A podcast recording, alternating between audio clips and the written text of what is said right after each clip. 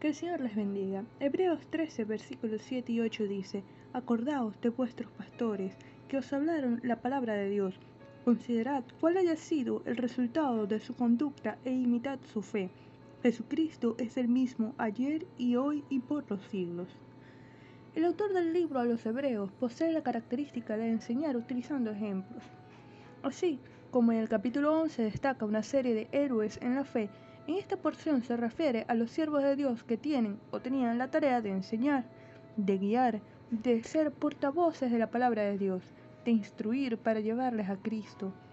Son los líderes espirituales, los maestros, aquellos que han dado testimonio de fidelidad a la palabra, al Señor, aún hasta la muerte.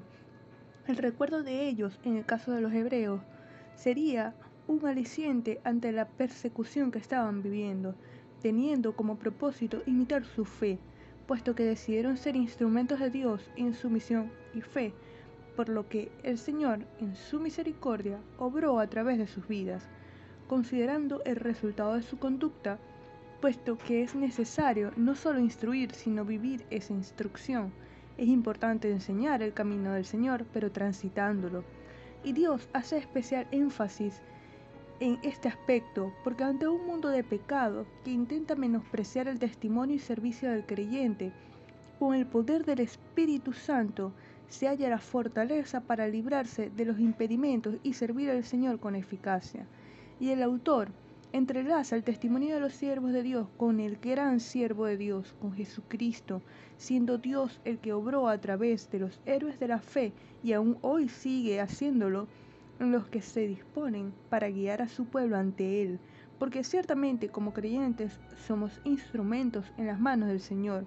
La enseñanza siempre debe estar orientada a la persona de Jesucristo, no al hombre. Se considera el testimonio y el ejemplo de fe, pero el llamado es a ser discípulos de Cristo, no seguidores de hombres, porque Cristo es el único eterno, solo Él es eterno, es Dios, es inmutable, 100% Dios y 100% hombre. Es lo que significa Jesucristo, quien llevó a cabo la obra mesiánica de redención, de reconciliación.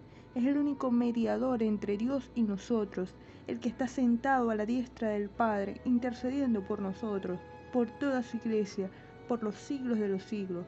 Pongamos siempre nuestra mirada en el autor y consumador de nuestra fe. Vamos a orar. Señor, te damos gracias por tu palabra, por tu bondad, por tu misericordia. Gracias, Señor, por Jesucristo, tu Hijo, porque vino a la cruz a morir por nosotros. Gracias por su obra de redención, por su obra mesiánica. Señor, te pedimos que siempre tengamos nuestra, nuestra mirada puesta en ti. En el nombre de Jesús. Amén.